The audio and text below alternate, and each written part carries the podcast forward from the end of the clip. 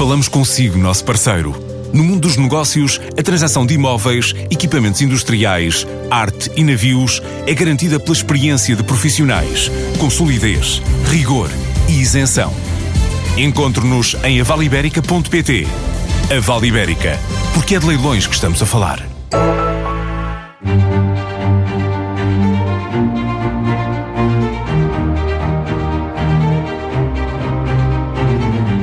2011, Cristina Fonseca fundou a Talkdesk, uma das startups nacionais de maior sucesso e que já é considerado um unicórnio, com uma avaliação de mais de mil milhões de euros.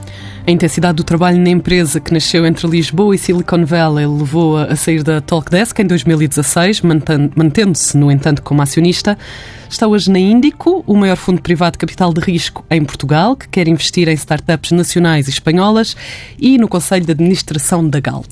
Cristina, bem-vinda. A Índico anunciou no início do ano que tinha 46, 46 milhões de euros para investir em startups. O que eu pergunto é quanto é que já investiram e em quantas empresas? uh, já investimos em oito empresas, apesar de só, só termos anunciado cinco. Uh, há notícias que nós vamos partilhando, uhum. uh, mas, portanto, sobre, sobre três delas ainda não podemos falar.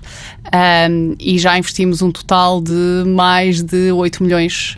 não tenho o número preciso na minha cabeça, mas, portanto, é, uma, é, é um valor considerável. 8 milhões de euros. Uh, o portfólio da Índico abrange áreas muito diferentes, desde uma empresa para animais de estimação, outra que gera informação de empresas, ainda uma que atua na indústria da pesca, entre outras. Qual é o denominador comum? Ou seja, o que é que uma startup precisa para entrar no vosso radar? Uh, há muitas que entram no nosso radar, depois há muito poucas que chegam uh, a ter investimento. Uh, só para termos um bocadinho de noção, nós no último, nos últimos dois anos vimos cerca de 900 empresas e, portanto, fizemos 8 investimentos. É, é, é 1%, um bocadinho menos. Ou seja, nós estamos à procura de empresas que tenham uma base tecnológica muito forte, estando eu a falar de mental health, estando eu a falar de, de comida para animais, ou estando eu a falar do setor da pesca ou de uma aplicação com inteligência artificial, o denominador comum é que todas elas resolvem um problema considerável, um problema que, para o qual ainda não há um líder de mercado a nível global e, portanto, cada uma destas empresas tem potencial de se tornar uma próxima Farfetch Talkdesk, uh, uh, o próximo grande caso de sucesso dentro dos setores em que operam. Depois precisam, obviamente, de ter uma equipa altamente competente e muito ambiciosa, mas também humilde o suficiente para trabalhar connosco e para fazer este caminho que é de trabalhar muito por, por etapas uh, e perceber qual tem que ser o foco para provar cada uma dessas etapas. Uhum. São, são empresas com base tecnológica, claro, mas pelo que uh, dá a entender o vosso portfólio, e corrijam-me se eu me enganar, não há um setor preferencial, ou há? Não há, e isso tem a ver com uh, o estágio de maturidade do nosso ecossistema empreendedor. Ou seja, uh, como em Portugal não havia até agora fundos de, de, de venture capital privados independentes como existe há muitos anos uh, nos Estados Unidos, no UK, em França, Alemanha, portanto em toda a Europa existe, até na Espanha existem, existem dezenas. Ou seja, em Portugal o problema é que não existia qualquer tipo de, de, de, investidores e o mercado é pequeno. Portanto, nós não podemos dizer, ok, eu só faço fintech. Uh, não, não tínhamos mercado para, para, para ter uma operação sólida em fintech com oportunidades interessantes. Uh, e, portanto, uh, temos um foco mais geográfico do que verticalizado a nível de, de, de setor. Uh, foco geográfico uh, ibérico, portanto. Ibérico, sim. Uh, mais Portugal que, que Espanha, mas, mas também contamos fazer algumas operações em Espanha. Falou do, do amadurecimento do, do ecossistema das startups aqui em Portugal, por, por acaso nos Estados Unidos, onde este ecossistema é muito mais maduro, têm surgido algumas críticas ao que, ao que se chama de uma criação de uma bolha que poderá estar prestes a arrebentar. Concorda que há muitas startups a receber dinheiro sem produzir eh, valor real e que só sobrevivem graças a este investimento dos fundos de capital, eh, de capital de risco nelas? Claramente. Eh, agora, se estamos ou não numa bolha, temos que esperar para ver, mas eu acho que isto é um modelo que tem tem a ver até com outros setores da economia, não é? Portanto, o, dinheiro hoje em dia, os investimentos são se calhar pouco rentáveis e, portanto, há um incentivo uh, elevado a investir em tecnologia que pode gerar muito bons retornos e, portanto, esta é um bocadinho, é uma das razões responsáveis por ter sido injetado tanto dinheiro na, na indústria de capital de risco. Depois há outra dinâmica interessante que é hoje em dia a Ásia tem colocado muitos bilhões de, de, de dólares uh, em startups tecnológicas, muitas delas vindas dos Estados Unidos. Uh, o SoftBank é só um exemplo.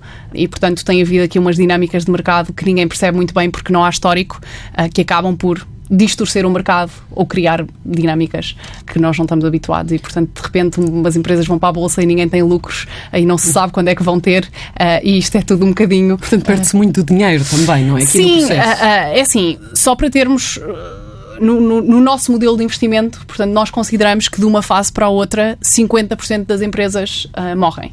E há muitas estatísticas. Quando diz de uma fase para a outra. Por exemplo, vamos, vamos imaginar que eu hoje, isto, o, o negócio é um negócio de camadas de capital. Eu tenho um pre-seed, depois tenho um seed, depois tenho um Series A. E, portanto, de, de cada uma destas fases para a fase seguinte, é normal que 50% das empresas morram. Se nós considerarmos o, o, bolo todo das startups que levantam capital na Europa, por exemplo, de um, de um seed para o Series A, 20% chegam ao Series A. Portanto, só 20% das empresas que levantam um seed conseguem chegar à fase seguinte. Ou seja, a indústria, por definição, é uma indústria onde há uma mortalidade gigantesca das empresas. Desde que isso uh, seja considerado nos, nos, modelos de investimento, tudo bem. Agora, depois eu acho que o nosso, o nosso ecossistema em particular, basta nós olharmos para as estatísticas dos últimos 10 anos e percebermos quantas empresas levantaram rondas superiores a 5 milhões e são menos de 15 em 10 anos. E isto acontece em um mês, em Londres, Paris, são 15 por mês. Uh, e, portanto, nós temos que perceber que o nosso ecossistema está numa fase ainda uh, inicial. Uh, outro, outra das razões para isto acontecer é que os business angels não são necessariamente business angels no sentido que são nos Estados Unidos, em que são pessoas que fizeram empresas tecnológicas, que fizeram muito dinheiro e que estão a injetar não só o seu dinheiro, mas também a sua experiência e que ajudam diariamente este tipo de empresas a a, a, a, conseguir se desenvolver. E cá não é assim? Cá não é assim, porque um, nós não temos histórias de grandes êxitos tecnológicos uh, e, portanto, não existe essa expertise. Um, e, e, portanto, eu diria que não há verdadeiros business angels. Se calhar agora, como é o nosso maior business angel hoje em dia, ou, ou, ou em, em em, em, processo de se tornar será o José Neves. Portanto, o José Neves hoje em dia será a pessoa que tem mais capital, uh, se calhar depois não tem tempo, uh, ah, um, e é aí também que enquadra um bocadinho a minha missão. Uh, eu tenho, um, um, portanto, tenho uma experiência que poucas pessoas têm em Portugal. Um, conseguimos uh, uh, o acesso a capital, uh, temos uma network que é outra coisa que às vezes é um bocadinho desvalorizada, ou seja, no dia que eu, em que eu identifico uma, uma boa oportunidade, em que eu preparo uma empresa para uh, construir um caso sólido, uh, provar o, o, produto no mercado, testar alguns mercados diferentes e encontrar aqui um, um eu chamo às vezes uma autostrada. Portanto, eu encontro esta autostrada e sei que a autostrada é livre e, e depois consigo pôr alguma gasolina para andar. Nós temos a rede de investidores, pegamos no telemóvel, ligamos a, do, a duas ou três pessoas e conseguimos apresentar essa oportunidade aos melhores investidores a nível europeu ou mundial. E isso é que acaba por fazer muita diferença. Uh, uh, e, portanto, isso era uma coisa que até agora não existia em Portugal. Também acontece muito porque os melhores investidores são aqueles que já passaram pelo processo de ter uma startup, não é? E como o sistema, o ecossistema ainda não está amadurecido, falta um pouco essa experiência para poder, para poder uh, fazer, fazer a cadeia avançar, certo? Uh, um bom investidor define-se por, por várias coisas, não é? Eu acho que, eu acho que um, um, por exemplo, na nossa equipa nós, nós somos altamente complementares. Uh, a minha experiência de empreendedor é altamente relevante, mas a experiência de alguém que tem décadas de experiência em banca de investimento também é altamente relevante. Uh, e, portanto, é um, acaba por ser uma combinação de coisas. o que nós fazemos é tentamos profissionalizar as startups numa série de níveis e, portanto, há, há, há, várias, há várias competências necessárias para fazer essa transição. Hoje em dia, realmente, porque há muito dinheiro a ser investido neste setor, não necessariamente em Portugal, mas, mas, mas numa, no, no, no, nível global. no aspecto macro, um, os investidores já não chegam a ter capital. Portanto, eu tenho que conseguir adicionar valor. Uh, uh, eu vinha a caminho daqui e, e estava a, a, fazer telefonemas a tentar contratar uh, uma pessoa para uma das nossas empresas de, de, de portfólio. Um, e, portanto, é o, o, o, valor acrescentado hoje em dia acaba por ser o critério de decisão portanto, das não é só injetar dinheiro não, e esperar que resultado. Não, não, não. não. uh, falámos há bocadinho, portanto, da questão da mortalidade que é muito alta voltando um bocadinho às críticas dos ecossistemas um bocadinho mais maduros, uma dessas críticas também é que este dinheiro das capitais de risco poderia estar a ser mais bem aproveitado se fosse investido na indústria ou em empresas da chamada economia real. Uh, poderá vir a ser um caminho da Índico, uh, por acaso num futuro esta bolha das startups arrebente? Acho que não, acho que não, uh, uh, uh, por várias razões, não é? Nós temos um, um nós temos um mandato muito específico e o nosso mandato é investir em, em, em desenvolvimento de novas empresas que estão numa fase inicial e, portanto, nós não podemos sequer mudar a nossa política de investimento de um dia para o outro, mas eu acho que haverá sempre espaço para criar novos negócios. eu acho que. Mesmo que não tenham base tecnológica? É assim, o, a base tecnológica vem do potencial de escalabilidade, não é? Uh, ah, um, eu se. Uh, e também desta dinâmica de mortalidade, porque eu tenho um alto risco, mas depois vou ter um alto retorno se Uh, o, o, o, melhor o melhor caso, se vier a verificar, eu, acabo, eu, eu tenho um, uma startup que se torna gigantesca. O caso da Farfetch é um, é um, é um bom exemplo. Portanto, este é o best case scenario. Um, eu só consigo tomar este risco e, e se tiver um retorno muito alto. Uh, e, portanto, ou seja, uma empresa que tenha uma base menos tecnológica, se calhar vai ter um risco uh, mais baixo, mas o retorno também não vai, não vai ser, não vai ser tão, tão elevado e, portanto, isso obriga-me a repensar o meu modelo. Está no Conselho de Administração da Galp, faz parte do leque de caras novas escolhidas por Paulo Amorim para rejuvenescer a estratégia da empresa. Qual tem sido o seu papel? é assim, o, o, o, ainda é tudo muito recente, uh, portanto, o meu papel hoje em dia é. Uh, eu, eu, costumo dizer que, que, a minha missão é que as startups se profissionalizem uh, e, portanto, se calhar o meu papel na Galp é um bocadinho fazer ao contrário, uh, tentar que a Galp ganhe um bocadinho de, de, de agilidade uh, e, portanto, é uma empresa fascinante num setor tradicional, mas que pode claramente beneficiar de uma, de uma série de, de, de iniciativas ligadas à inovação e à tecnologia, e é aí que, eu, que, que, que, o meu valor acrescentado fará a diferença. Uhum. Uh, a sua entrada na Galp foi vista como uma aposta no caminho da digitalização. É também uma resposta à ameaça do crescimento dos veículos elétricos, que pode afetar uma fatia grande dos negócios da, da companhia? É assim, uh, uh, eu acho que todos nós reconhecemos que nos próximos 10 anos há muita coisa que vai mudar uh, no mundo genericamente. e, portanto, não, não, não vos consigo dizer se é na, na, na, mobilidade elétrica que vai estar a maior revolução. há uma série de tendências no, no setor que podem mudar nos próximos anos e, portanto, é mais perceber quais são as tendências e, e, como é que a empresa se prepara preocupação ou não? Essa, essa, esses caminhos que, que, podem vir a afetar, portanto, estes negócios que são os negócios... Claro que sim, eu acho que todo, todas as grandes empresas hoje em dia têm uma preocupação em perceber uh, uh, onde é que vai estar o meu negócio nos próximos 10, 20, 30 anos uh, e como é que eu me preparo para tirar partido destas oportunidades um, e, e como é que eu evoluo sendo que todas estas empresas têm é? máquinas consideráveis, uh, negócios mais ou menos estáveis, uh, e portanto esse é o desafio. Mas eu diria que esse é o desafio de qualquer empresa hoje em dia. Uma startup tem um bocadinho mais uh, de agilidade intrínseca. e, portanto, para uma startup mudar, fazer um pivot, ir fazer outra coisa qualquer, perceber que tem que fechar amanhã, pode parecer mais natural. as grandes empresas têm que fazer um esforço mais vincado para conseguir criar estes processos de transformação internos.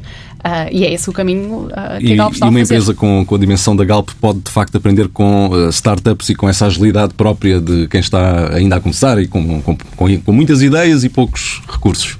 Ah, claramente, eu acho que, uh, e nós a nível global, temos muitos casos de empresas que são gigantescas, colossos autênticos e que conseguem sistematicamente criar novos produtos, evoluir, testar novas coisas.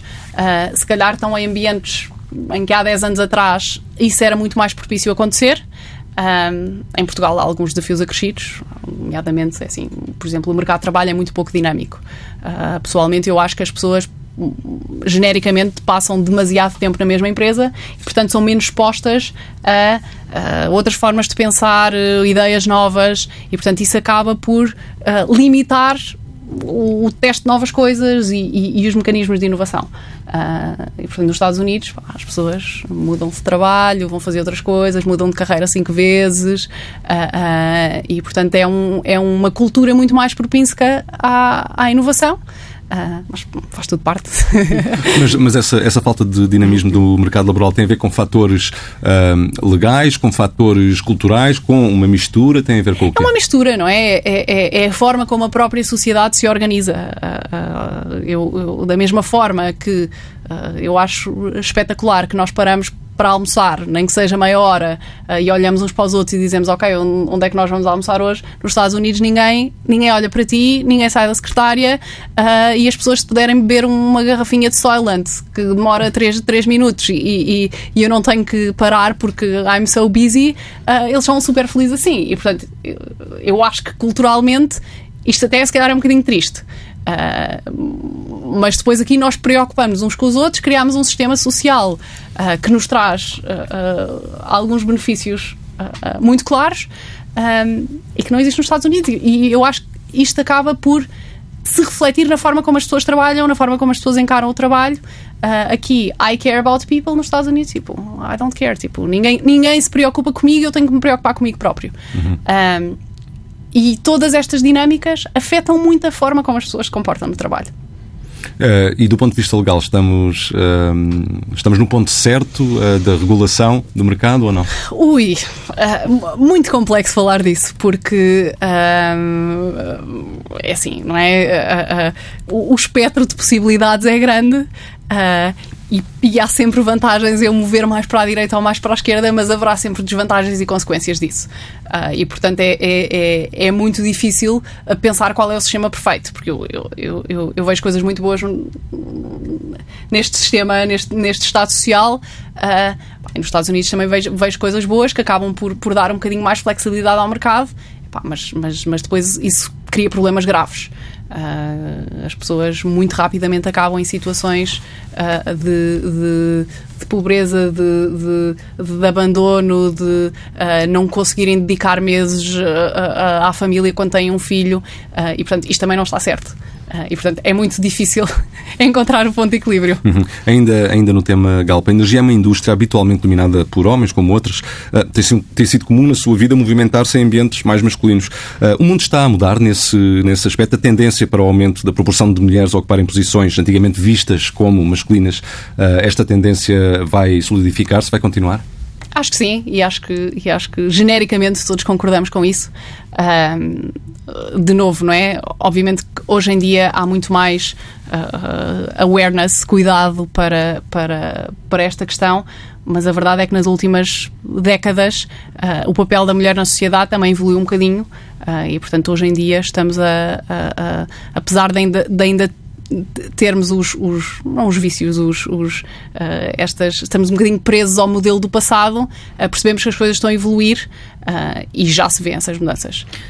Claramente é para ficar. Esteve, esteve, portanto, nos Estados Unidos e aqui, comparativamente a estes dois países, com culturas tão diferentes, este avanço do, do, portanto, do papel da mulher é mais vincado cá ou, ou lá, lá estava, havia um pensamento mais aberto?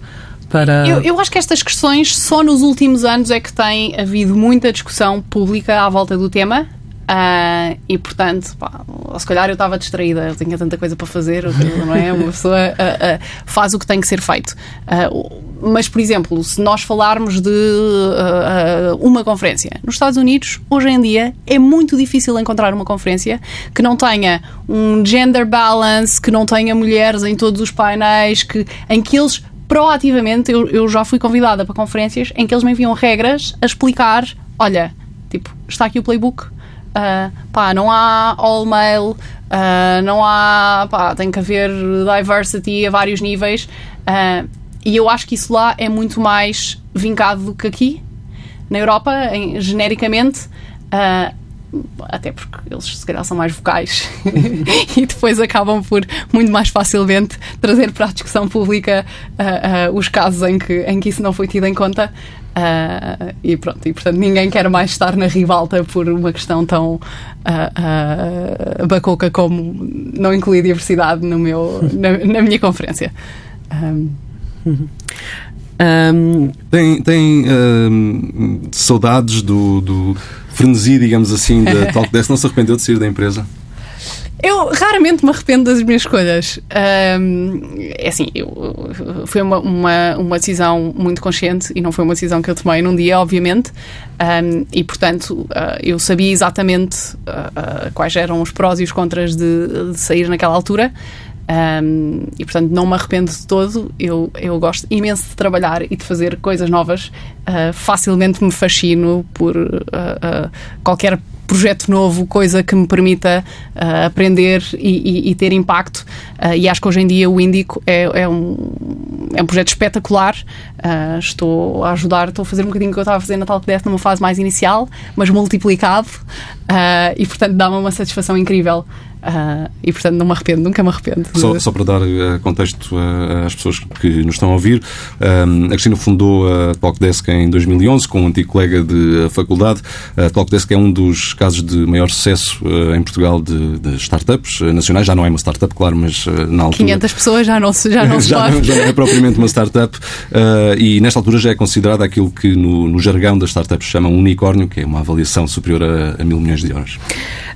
entretanto, quando saiu apontou motivos de cansaço e de falta de tempo para a vida pessoal e familiar. Uh, há demasiada pressão nos cargos de topo?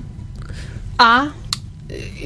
Eu acho que o meu caso em particular foi motivado por um conjunto de outros fatores. Uh, nós fomos para os Estados Unidos, eu tinha 23 anos. Portanto, com 23 anos, tu de repente tens uma oportunidade à tua frente que é inexplicável de criares uma empresa tecnológica a partir de São Francisco, que é a terra prometida, uh, e portanto era um ecossistema que nós seguíamos muito de próximo, a achar que um dia, quando fôssemos crescido, quando tivéssemos feito 50 milhões de cursos, lido todos os artigos da internet, talvez chegássemos lá.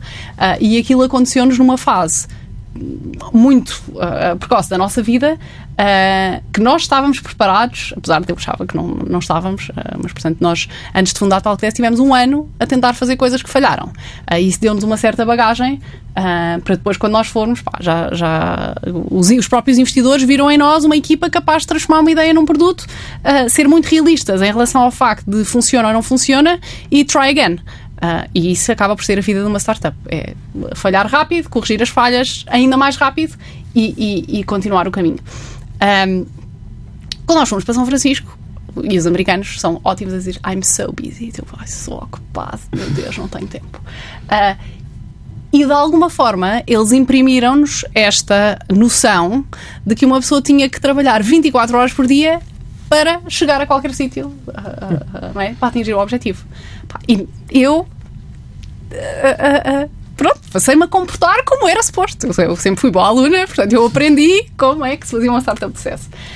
Um, o que aconteceu foi que depois eu acabei por voltar para Portugal e eu fazia dois turnos todos os dias, que era o turno de Portugal e o turno dos Estados Unidos, porque nós, nós tínhamos escritórios a funcionar nos dois sítios e se nós em 2015 fomos de 30 pessoas a 150, todos nós conseguimos imaginar a quantidade de contexto que é preciso passar, a quantidade de coisas que, que existem para resolver todos os dias. Uh, e a certa altura, a, a, minha realização pessoal foi: ok, eu trabalhei tanto para fazer isto funcionar. Isto funciona. Uh, epá, mas tipo, isto vai estar aqui mais 10 anos. a minha vida não pode ser isto durante os próximos 10 anos. Uh, e portanto, esse foi um bocadinho o, o, o, o ponto de partida uh, para eu questionar algumas coisas. Um, e depois há um episódio muito particular da minha vida pessoal que eu, eu tive uma pneumonia super grave quando, quando, durante o, o curso uh, e tive nos cuidados intensivos ligado ao ventilador e, e, e quase morri. e prometi a mim própria, quando saí de lá, que ia dar prioridade às coisas que eram importantes na minha vida. e os médicos diziam que a probabilidade de eu sobreviver era 50% e eu fiquei nos 50% bons. Uh, que bons, mas uh, uh, genuinamente a certa altura está. Depois fui fazer uma startup, que é claramente a coisa mais, mais balanceada, que, se, que a decisão mais balanceada que se pode tomar. Um, mas claramente decidi priorizar outras coisas uh, uh, e, e, decidi. Mas é possível ter as duas? Ou seja, é possível ter este é. cargo portanto, um cargo de direção à frente de uma startup, de uma empresa que está a crescer muito rápido e ao mesmo tempo conseguir ter uma vida familiar, pessoal, eh, de saúde, equilibrada, sem, sem estar a trabalhar é. as 24 horas por dia? Sim, tem que ser, é, tem que ser. Uh, uh, e, e, eu acho que a vida genericamente não faria sentido se isso não fosse possível. Uh, e portanto, hoje em dia eu acredito claramente nisso. Não, não, eu gosto muito de trabalhar e não digo que isso se faça à custa de trabalhar pouco. Como dizia o outro, 4 horas por semana. Isso não existe. Mas uh, realmente acredito que é possível ter, uh, dar importância a várias dimensões da vida uh, em paralelo. Um, uma última questão. Um, a presença da Web Summit em Portugal, quando veio para Portugal, uh, de facto tem ajudado o, o, o ecossistema de startups uh, nacionais ou uh, serve apenas para chamar a atenção do país e mais para turismo, digamos assim, uhum. do que para, para negócios reais? Vou-lhe dar a minha resposta sem filtro, que é. é eu acho que o Web Summit do ponto de vista de turismo, impacto na economia, espetacular. Impacto para o ecossistema das startups, uh, não sei se o impacto é tão positivo como se diz, isto porque, de novo, a quantidade de startups uh, uh, portuguesas que uh, são casos de sucesso hoje em dia, e algumas destas, destas 15 que, eu, que são um bocadinho menos, são 14 ou 15, uh, se calhar até vão falhar e vão falhar com certeza. Um, o que acontece é que houve muitos olhos postos em Portugal. Houve esta promoção excessiva dos recursos portugueses, a dizer, pá, nós somos espetaculares e, by the way, somos baratos. Uh, e, portanto, isto é, um, isto é uma mensagem que me dói a mim pessoalmente, uh, porque eu acho que em Portugal há muita margem para se fazer tecnologia de ponta, mas nós temos que alugar, alocar esses recursos a, a, a, fazer coisas interessantes. Versus pá, uma série de multinacionais que de repente se instalaram em Portugal e abriram prédios inteiros e, e, e dizem oh, estamos a contratar 500 mil engenheiros. Uh, e isso não pode ser benéfico para um ecossistema saudável uh, uh, que quer lançar negócios e que quer competir no, no, no panorama global. portanto, desse ponto de vista, eu não acho que teve um impacto positivo, acho que teve um impacto positivo no turismo, acho que teve um impacto muito positivo na imagem do país lá fora. Um, depois, volta e meia, também vejo uh, uh, uma coisa que são startups fabricadas para ir ao Web Summit, uh, que é outra coisa que também mete alguma confusão, uh, porque há esta promoção de que os investidores vêm cá Uh, e é preciso ter um produto escalável para, para se captar investimento e, portanto, bora lá todos fabricar produtos para captar investimento. Uh, e isto revela alguma desinformação até relativamente ao processo de investimento uh, uh, e ao tipo de coisas que os investidores procuram, pelo menos. Mas, mas startups fabricadas em que sentido? Eu tenho um negócio de serviços, que é uma coisa muito comum em Portugal, e de repente alguém me diz que pá, se eu tiver uma coisa que é um produto escalável, tecnológico, uh, os investidores do Web Summit hum. é desses que eles estão Portanto, à procura. Ao lado criam uma startup. Ao lado criam uma, um pacote, assim, um embrulho. Uh, uh, que, que obedece àquela. Com àquela vestido de startup. Sim, um vestido de startup para, pronto, portanto, para cumprir este objetivo de ir ao Web Summit, se apresentar como uma startup que pode ter investimento potencial. não só uma pergunta, portanto, vendem essa imagem de que, de que vai-se ao Web Summit buscar investimento. investimento. E isso não é possível acontecer. Portanto, uma startup de facto ir ao Web Summit e conseguir captar investimento nesse evento?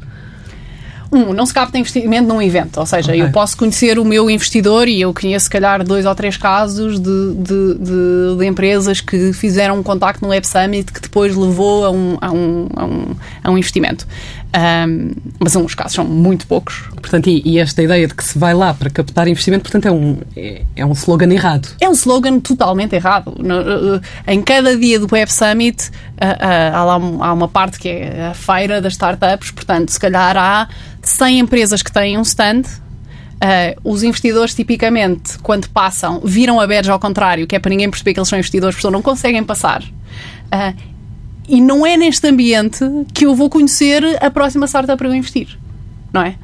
Hoje em dia, e, e nós, nós até temos um processo bastante uh, uh, aberto e, e, e, respondemos a toda a gente e damos, e damos tempo e, às vezes até fazemos um, bocadinho de coaching e, até para o próprio ecossistema perceber que tipo de negócios podem captar investimento de um venture capital.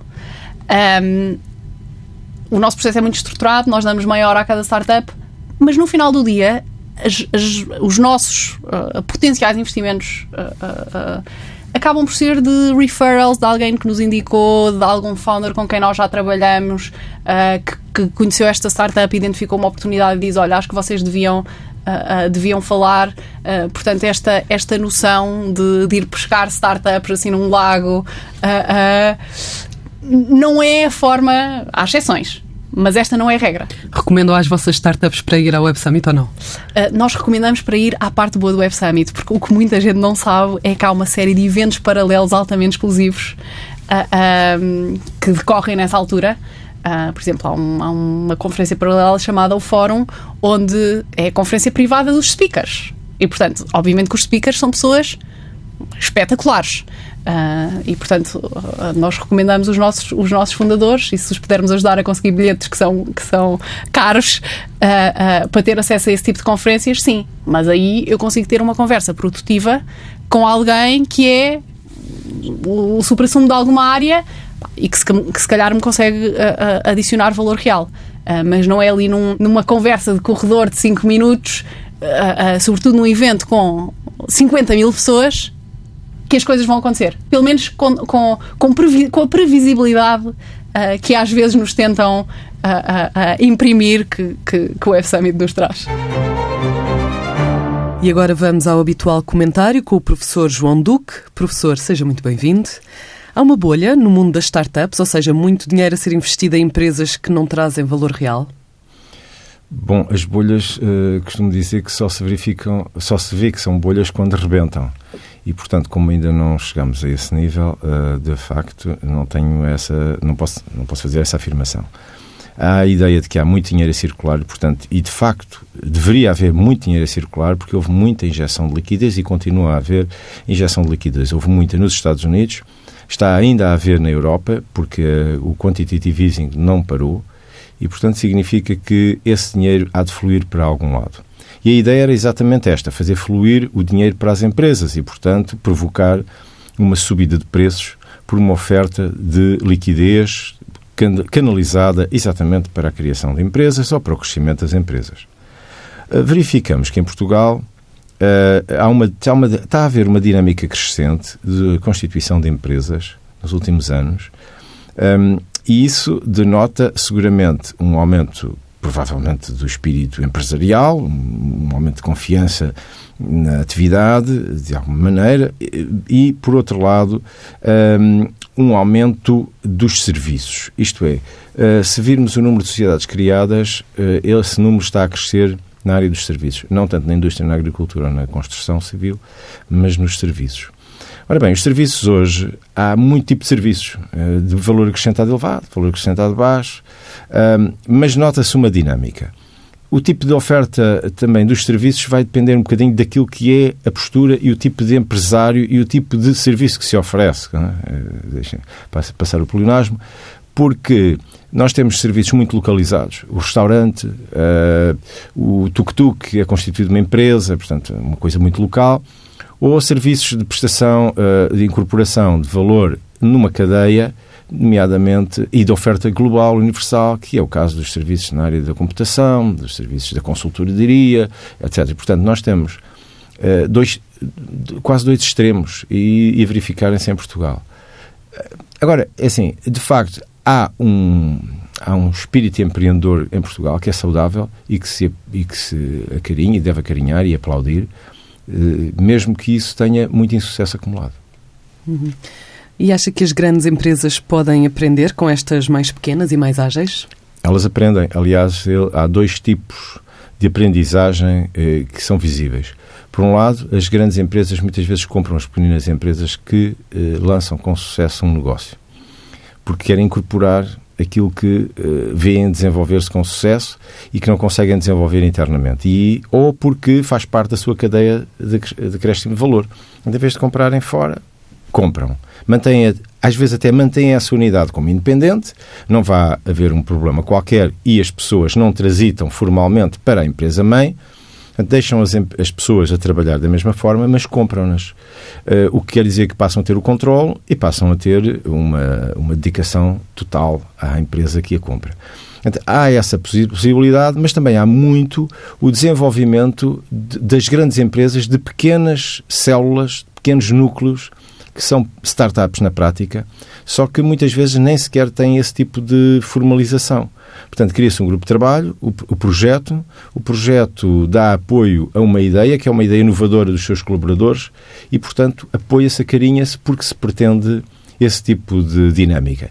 Outras vezes há mesmo uma instrução, uma orientação por parte da administração. A administração sente que a via não é, vamos imaginar que é uma empresa que distribui produtos eh, petrolíferos e sente que esse não será o futuro. E é uma grande empresa, tipicamente, estamos a falar lá, de uma Galp, de uma, de uma grande empresa uh, europeia, uma BP, etc. Essas empresas claramente veem que o futuro não é aquele. E não sendo aquele, tem que se reposicionar e, portanto, criam projetos, linhas de negócio eh, que são uma resposta mas também são um apoio a estes ímpetos eh, empresariais e inovadores que existem dentro das empresas. E os colaboradores agradecem muito porque se juntam a projetos onde realmente se empenham e veem florescer aquilo que é a reposição da flora, digamos assim, que permite a sustentabilidade destas empresas. E eventos como o Web Summit são bons para o turismo e o país, mas trazem valor às empresas? Bom, uh, estou para ver efetivamente qual vai ser a avaliação que se vai fazer deste nosso investimento no Web Summit. Uh, eu acho que isto só faz sentido se o Web Summit não for uma feira onde as pessoas vêm e depois, uh, enfim, alguns vão uns dias à praia, bebem uns copos, há muita animação na cidade de Lisboa, especialmente ali na zona dos bares e discotecas, e depois vão-se todos embora. Uh, eu, eu, tenho insistido muito nessa ideia, aliás, comparando-a com a nossa feira eh, dos cavalos da Gulgã. E, e, portanto, é, é isso que, que, eu já, já visitei Gulgã, por exemplo, no inverno e achei aquilo um deserto eh, passa a expressão. Mas, mas, em boa verdade, é isso que eu tenho receio que possa acontecer. Portanto, nós temos que ter uma atitude muito proativa, a muitos níveis, não só ao nível municipal, e não é só o município de Lisboa, mas também os, os municípios que circundam Lisboa, a serem muito ativos a fornecerem, a dar informação, a, a cativarem visitas, a, dar, a exporem os melhores espaços que têm para a instalação, a oferecerem as condições e a estarem muito próximos daqueles que são empresários e que vêm uh, procurar ideias ou que querem uh, desenvolver ou encontrar quem promova as ideias deles. Portanto, eu espero que essas iniciativas se reflitam uh, muito concretamente em empresas e empresas relacionadas com esta área de negócio, porque é uma, uma área de grande valor acrescentado. E este, sim, é, eu acho que isso era aquilo que nós desejávamos ter. Uh, está bem, a restauração é importante, mas o valor acrescentado per capita é muito baixo e por isso a produtividade em Portugal tem decrescido, ao contrário daquilo que seria desejável. Muito obrigada, professor. A Vida do Dinheiro é uma parceria da TSF com o Dinheiro Vivo que sai aos sábados com o JN e o DN.